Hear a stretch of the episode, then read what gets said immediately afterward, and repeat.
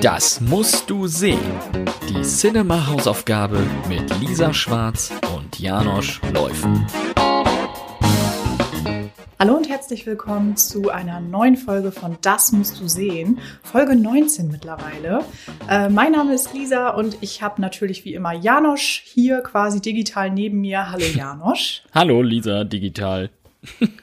Und äh, genau, wir haben mal wieder ein bisschen geglotzt und mhm. ähm, bedanken uns an dieser Stelle natürlich nochmal für den Hörervorschlag. Wir haben uns köstlich amüsiert bei dem Film. Ich glaube, das war keine allzu große Überraschung. Wir haben es letztes Mal schon angeteasert, äh, dass der Film uns bekannt war. Aber ja. nichtsdestotrotz immer wieder schön. Ähm, genau, Janosch, hast du Bock drüber zu reden? Worum ging's? Welchen Film haben wir uns angeguckt? Ja, auf jeden Fall habe ich Bock. Äh, es geht um Little Miss Sunshine, den man immer noch auf Disney Plus streamen kann im Abo.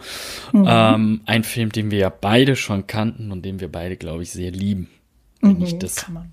Ja, kann man sagen. Wenn ich das bei dir damals so richtig rausgehört habe. Ja, ähm, direkt vorweg, der Film hat auch zwei Oscars gewonnen. 2006, glaube ich, war das. Für den besten Nebendarsteller, Alan Arkin, kommen wir gleich nochmal drauf zu sprechen. Und für das beste Originaldrehbuch, da gibt's auch noch ein paar schöne Anekdoten zu erzählen. Aber worum geht's in Little Miss Sunshine? Erstmal, äh, im Mittelpunkt des Films steht die kleine Olive, gespielt mhm. von einer sehr jungen Abigail Breslin, die damals acht oder neun war. Ähm, und eigentlich, die hatte mit sechs Jahren vorgesprochen, die hatten das Casting irgendwie in England gemacht, kann ich direkt hier Trivia einfließen lassen. Ja. Uh, direkt. ja, gut. ja, ja. Äh, und die war eigentlich zu jung für den Film, aber dadurch, dass sie dann erst drei Jahre später gedreht haben, passte das dann wieder und deswegen hat sie dann die Rolle bekommen. Guck mal, das ist doch mal ganz praktisch, wenn es finanziell nicht hinhaut und ja. sich das Ganze ein bisschen hinauszögert, kannst du endlich diejenige casten, die perfekt für die Rolle ist. Sehr schön. Ja. In diesem Fall war es tatsächlich Glück und äh, für uns alle auch Glück für die Zuschauer. Äh, ja, Abigail Breslin als kleine Olive, die lebt mit ihrer Mutter Cheryl, äh, gespielt von Toni Collette zusammen, äh, mit ihrem Vater Richard, gespielt von Greg Kinner, äh, Bruder Dwayne, ähm, gespielt von Paul Dano, den wir jetzt zuletzt in Batman als Riddler gesehen haben und ihrem Opa, und da kommen wir zu Alan Arkin, der den Oscar gewonnen hat, äh, lebt sie zusammen in einem kleinen Haus in Albuquerque. Und gerade äh, Olive hat so eine so eine sehr innige Verbindung mit ihm Opa, denn sie trainiert mit ihm für den Schönheitswettbewerb Little Miss Sunshine. Ähm, mhm. Ja, für dessen Endrunde wird sie nachträglich zugelassen durch einen Sieg äh, im Staat New Mexico, wo sie leben, und qualifiziert sich somit für die Endrunde, die wiederum aber dann in Los Angeles stattfindet. Und ja, dann macht sich halt die ganze Familie auf zu einem sehr irrwitzigen Roadtrip von Albuquerque nach Los Angeles. In einem gelben VW Bus. Ich glaube, das Modell T2 ist es. Ähm, genau, T2, ja. Ja, die, die Familie, also es gibt ja einiges an hin und her, äh, bis, bis es dann auch mal losgeht, weil alle so gar nicht so richtig auf dem Schirm haben, was, also für was sich Olive da überhaupt angemeldet hat. Mhm. Äh, und ihr Opa hatte ja schon ja eine, eine astreine Choreo zusammengestellt, die aber auch noch keiner kennt.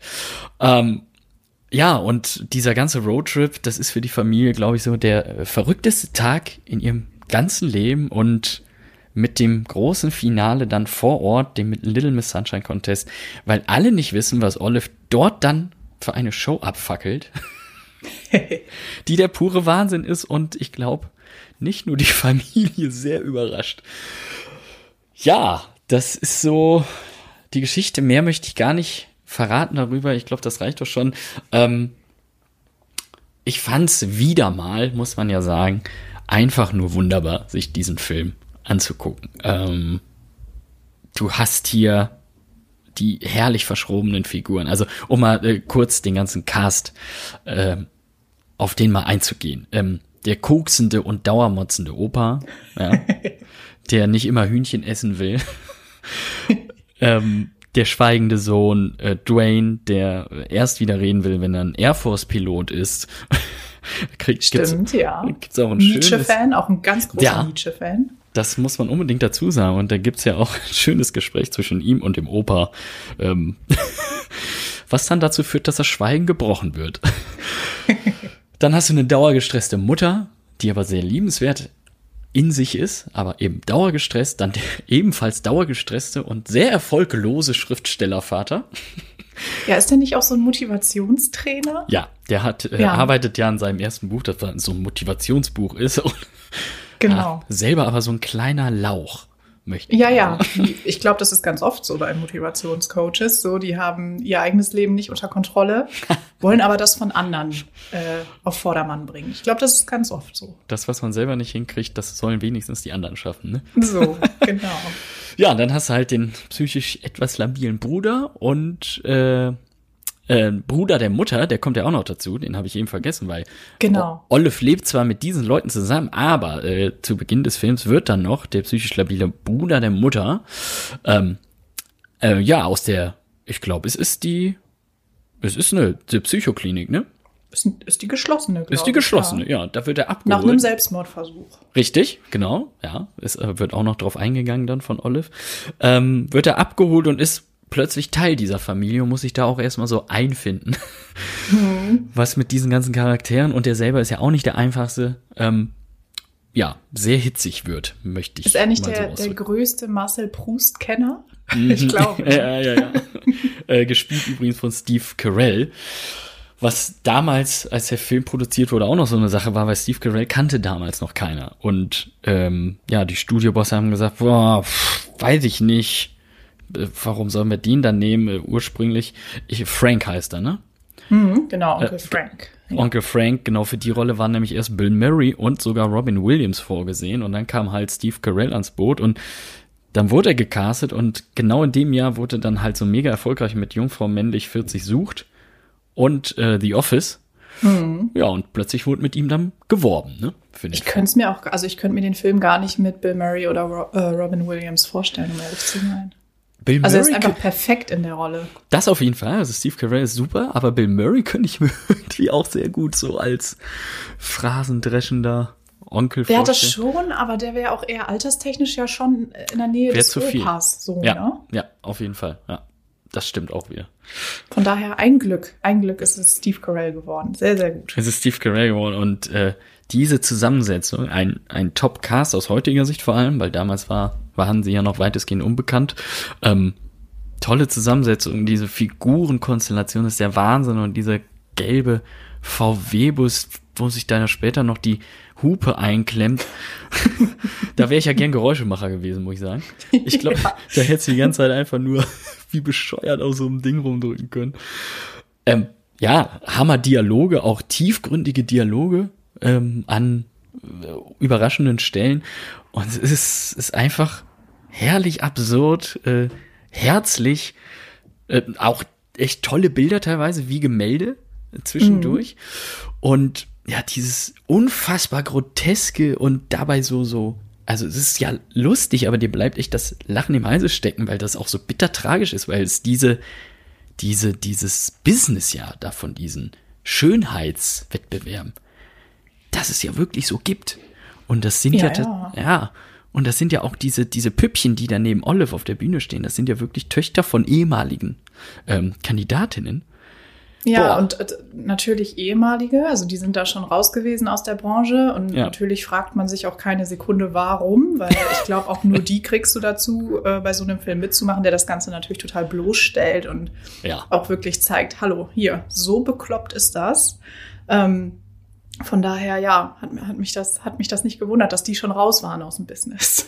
Nee, absolut. Und wenn du dir diese Kinder da am Ende anguckst, die ja Oh, wirklich, das ist so furchtbar. Das ist- das ist so schlimm. die sehen aus wie, wie lebendige Barbie-Puppen. Von- Ja, erstmal das und dann natürlich auch total sexualisiert. Ja, ne? also mega so, doll. Boah, im Bikini oder im Ey. knappen Cowgirl-Outfit und drei Kilo Make-up im Gesicht, die Haare tupiert von hier bis nach Meppen. Also es ist ganz, ganz schlimm, wirklich. Und dann immer noch diesen geiernden Moderator da im Hintergrund, Ugh, dem du am ja. liebsten sofort eine reinschlagen möchtest, wie Will Smith in seinen besten Zeiten. Ne? das ist wirklich, deswegen meine ich ja auch so bitter tragisch, ne? Weil, Ja. Weil ja, ja. Olive, Olive diesem äh, ganzen Prozedere ja sowas von den Spiegel dieser Gesellschaft den Spiegel vorhält und dies aber selber überhaupt nicht checken. Ja, und deswegen finde ich es halt so herrlich, weil ähm, Olive ist klar, am Anfang ne, ist sie dann schon ein bisschen überrascht, wie es dazugeht, aber sie ist halt in keiner, keiner Sekunde so eingeschüchtert. Richtig, also das ja. ist, die ist so selbstbewusst, die weiß, meine Performance, die wird hier die Leute vom Hocker hauen. Opa hat mich bestens vorbereitet ähm, und macht das alles mit einer Souveränität. Also Das ist es Wahnsinn, ist der. Wahnsinn, dieses Mädchen. Die, die, die denkt halt auch in keiner Weise darüber nach, was sie da gerade zeigt. Ne? Die, Ja. Sie denkt, ja, Opa hat mir hier einen coolen äh, Move beigebracht und was der in den, äh, ja, in den Köpfen der Erwachsenen wiederum auslöst, das ist sie ja gar nicht bewusst. Sie ist halt ein unschuldiges Kind, was so ihren Tanz aufführt. Lied 12 ist es, ne? Und dann äh, gib ihm. Und das ist so dieses herrlich Unschuldige, was, was Abigail Breslin da den ganzen Film über ähm, zeigt. Sie muss ja wirklich auch Kopfhörer mit Musik anziehen in den VW-Szenen, wenn der Opa da rumflucht, damit sie das nicht hört. es, ist, Ja, ja. es ist ja ein grandioser Film einfach. Ja, man muss ja auch sagen, sie rein optisch, ne, passt sie ja auch gar nicht in diese Szene. Also Nee. Olive ist halt, ne, hat eine, hat eine dicke Brille auf der Nase und auch so ein bisschen, hat noch so den, ja, ein bisschen den Kindheitsspeck, sage ich mal, auf den Rippen. Ja. Ähm, und ja, passt so rein optisch halt gar nicht in diese Szene. Überhaupt nicht. Nee. Aber die hat halt so viel Charme, deswegen auch als da doch, ah, saß da nicht diese Gewinner, war das Miss Die, äh, America? Nee, wer nee, war das? Miss Puerto, Puerto Rico oder sowas? Also irgendwie sowas. Äh, Die war auf jeden Fall da, Ja. genau, in der Jury. Genau. Und die Und bei, die war die einzige, Ja. finde ich, bei der du noch den Eindruck hattest, guck mal, die fiebert mit Olive mit und die findet das auch ganz launig, was sie hier so veranstaltet. Ähm, und alle anderen, genau, waren einfach nur geschockt. Auf jeden Fall. Und ich habe auch immer äh, beim Tanz von Olive drauf geachtet, was die Jury macht. Und es ist wirklich, wie du sagst, die ehemalige Gewinnerin, die Miss, die ist die Einzige, die auch wirklich mitklatscht und so. Ja, und, ja. und da weiß ich manchmal nicht, ob sie das macht, weil sie es spielen soll oder weil sie es einfach macht, weil sie selber so gerade begeistert ist. Das konnte ich Das nicht so richtig. Fall herrlich. Es ist, es ist, wunderbar und äh, ja, also ganz toller Film, ähm, der ja auf den wahren Erlebnissen des Drehbuchautors Michael Arndt basiert, der in einem VW-Bus aufwuchs und äh, das alles niedergeschrieben hat und jahrelang wollte dieses Drehbuch auch keiner verfilmen. Ähm, ja, fünf Jahre hat's gedauert, aufgrund der Finanzierung auch, aber ich bin sehr froh, dass sich äh, hier die Regisseure, das ist ja ein Ehepaar, die auch Ruby Sparks und Battle of the Sexes später noch gemacht haben, das, äh, und viele Musikvideos, ich glaube für Red Hot Chili Peppers vor allem gedreht haben zusammen, dass die sich dem dann angenommen haben und diesen, dieses Filmjuwel da draus geschmiedet haben. Das ist äh, genau, das sind halt geistreiche Komödien, ne? Mit, mit äh, keinem plumpen Humor, sondern wirklich viel Herz, viel Herz Ja, ja, und Charme. total. Und sowas gucke ich einfach für mein Leben gern, ja. Ja, ja, ich auch. Das Gute ist halt auch echt, dass ähm, die Figuren so gut ausgearbeitet sind. Ja. Also du ne, kannst einfach eine Verbindung zu jedem einzelnen Familienmitglied aufbauen. Und es gibt auch, also ich habe den schon relativ oft geguckt. Ich glaube, also fünfmal bestimmt. Mhm. Einfach zwischendurch geht er immer. Ähm, und es gibt immer noch Sachen, die ich dazu lerne. Also ich wusste zum Beispiel nicht oder ich habe es gar nicht so wahrgenommen, dass ähm, Dwayne, also Olives Bruder, gar Mhm. nicht ähm, der Sohn von Olives Vater ist, sondern der ist der Sohn aus der früheren Ehe Mhm, der Mutter, genau.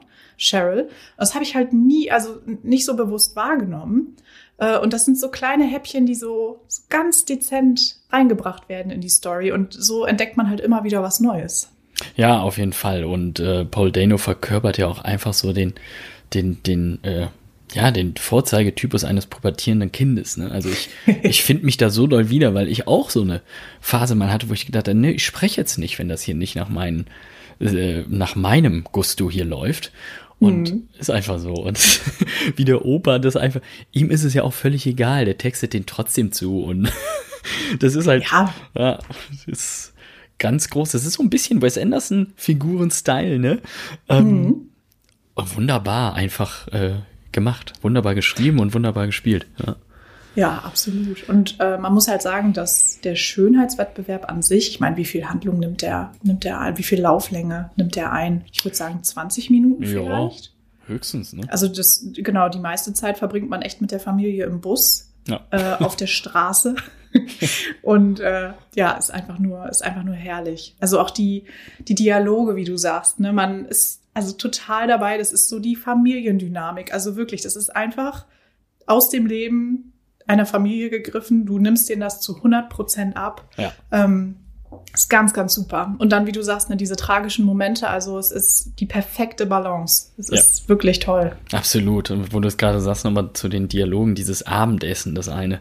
Das, das erste direkt, ja. Das was da für Themen Oh. auch auf den Tisch geknallt werden, so ohne Rücksicht, welche Altersklassen da überhaupt gerade am Tisch sitzen, die müssen, die müssen das jetzt hören und sollen am besten noch was dazu sagen. Und das ist so, ja, so einfach äh, unverkrampft, wie der Film das präsentiert. Ne? Ja, du, genau, das ist halt, ja, hat vor allem, glaube ich, mit dem Opa zu tun, der Ja. da einfach überhaupt keine Hemmschwelle hat. also, wie du sagst, ne, der haut einfach alles raus. Und da finde ich es halt auch genial in der Szene vom, vom ersten Abendmahl, sage ich mal, dass äh, Frank ja als, als Neuzugang dabei ist Mhm. und der, man ist als Zuschauer halt eher so bei Frank. Also, so wie er lernt man halt auch als Zuschauer gerade die Familie kennen Ja. und muss erstmal gucken, okay, wie geht's hier ab? Und wird auch so ein bisschen, ist, ist so ein bisschen geschockt am Anfang. Mhm. Ähm, aber ich finde schon da lernst du die einfach so lieben und schließt die alle direkt ins Herz. Also es geht ganz, ganz schnell. Ja, finde ich auch. Also ich war da auch voll drin, auch schon beim ersten Gucken. Ähm, ja, eben weil die Figuren so gut geschrieben sind. Ne? Ja, ja. Ja, das war, war mal wieder schön. Den, War äh, schön, ne? ja, ich denke den- mir auch, das, ah, Die- ist einfach für die Seele. Es ist wirklich ein Film für die Seele äh, und der dich trotz der tragischen Momente, die ja auch äh, ein paar vorkommen, wo so ein bisschen Traurigkeit mitschwingt, dich gut entlässt einfach. Ja, aber auch da, ich finde, ja, das, da ist einiges, was tragisch dabei ist, aber es bleibt halt einfach so positiv. Ne? Eben, also, genau. Genau, das ist halt, ich finde, das hat man auch bei Alles eine Frage der Zeit, Mhm. also der Richard Curtis-Film. Ja. Da ist es genauso. Ich finde, vom Ton her sind die sich so ähnlich, weil es ist, es passiert zwar auch einiges, was, ja, was echt emotional ist, aber du bleibst halt permanent positiv und es ist einfach nur schön. Es ist, Äh, Richtig. es ergibt genau. wenig Sinn, aber so fühlt es sich dann an. Richtig, weil der Film halt in diesen Momenten dann nicht so kitschbehaftet auf die Tränendrüse drückt, Genau. sondern das so nebenbei als Bestandteil des Lebens so mitnimmt. Ne? Genau. Ja, ja es, Ach. Es war wieder schön und gerne mehr solcher Hörervorschläge äh, an podcast.cinema.de schicken. Da freuen wir uns sehr drüber. Aber natürlich auch Ja. über alles andere. Was Ich wollte sagen, also hier äh, Guilty Pleasures nehmen wir auch immer gerne. Wir sind da, wir sind da nicht wählerisch. Wir freuen uns eigentlich über alles. Ja. Im ersten Moment. Im ersten Im Nachhinein, no, mal sehen, aber Wollte am Anfang gerade- ist erstmal alles cool. Ja, genau so ist es. Ähm, ja, und ähm, das war, glaube ich, Little Miss Sunshine oder möchtest du noch etwas loswerden? Och, ich finde, wir haben ganz gut geschwärmt. Finde ich auch, ne? Oder bleibt noch was zu sagen? Ist einfach toll. Einfach ein toller Film bei Disney Plus. Zieht ihn euch rein. Punkt. Das ist ein äh, schönes Schlusswort, ja. Besser kann man es nicht sagen. Also wer den noch nicht gesehen hat, äh, genau, unbedingt machen.